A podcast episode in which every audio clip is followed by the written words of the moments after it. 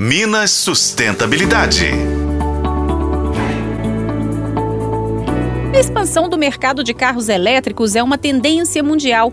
Segundo a Associação Brasileira do Veículo Elétrico, de janeiro a junho de 2023, o Brasil realizou 32.239 emplacamentos, crescimento de 58% em relação ao primeiro semestre de 2022 e no mundo todo foram mais de 10 milhões de emplacamentos.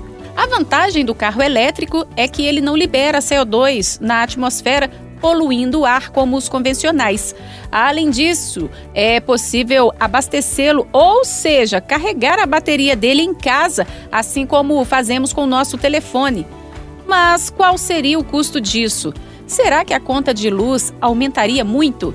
Quem explica pra gente é o engenheiro eletricista da Progelete, João Borges. É importante pensar que enquanto você estiver carregando e o tempo de carregamento para esse tipo de carregador que fica em residências é um tempo que oscila entre 6 a 8 horas, é, a gente vai estar tá puxando da rede uma potência de 7 kW, maior do que um chuveiro tradicional, por 8 horas. Ou seja, isso vai aumentar drasticamente a sua conta de energia.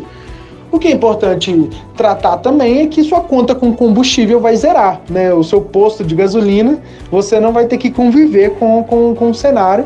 E aí a gente sim tem de fato uma economia se a gente for tratar o quilowatt-hora, né, que é o que a concessionária de energia cobra da gente, e o valor né, do litro da gasolina, a gente sim vai ter uma economia, porque a energia é, elétrica ela é mais barata do que o combustível que a gente paga hoje na bomba de, de combustível lá do nosso posto que a gente abastece nosso carro é, semanalmente ou, ou, a cada 15 dias, né? Então essa é a análise importante para a gente entender sobre o consumo.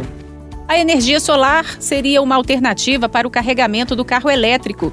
Para alguns especialistas, esse tipo de veículo que não usa gasolina, etanol ou diesel pode ser mais vantajoso para a sustentabilidade, mas o destino da bateria de lítio que eles usam ainda é uma questão a ser tratada com muita atenção, pois, se descartadas incorretamente, podem causar contaminação de nascentes e do solo. A boa notícia é que o setor de reciclagem dessas baterias está em desenvolvimento no país.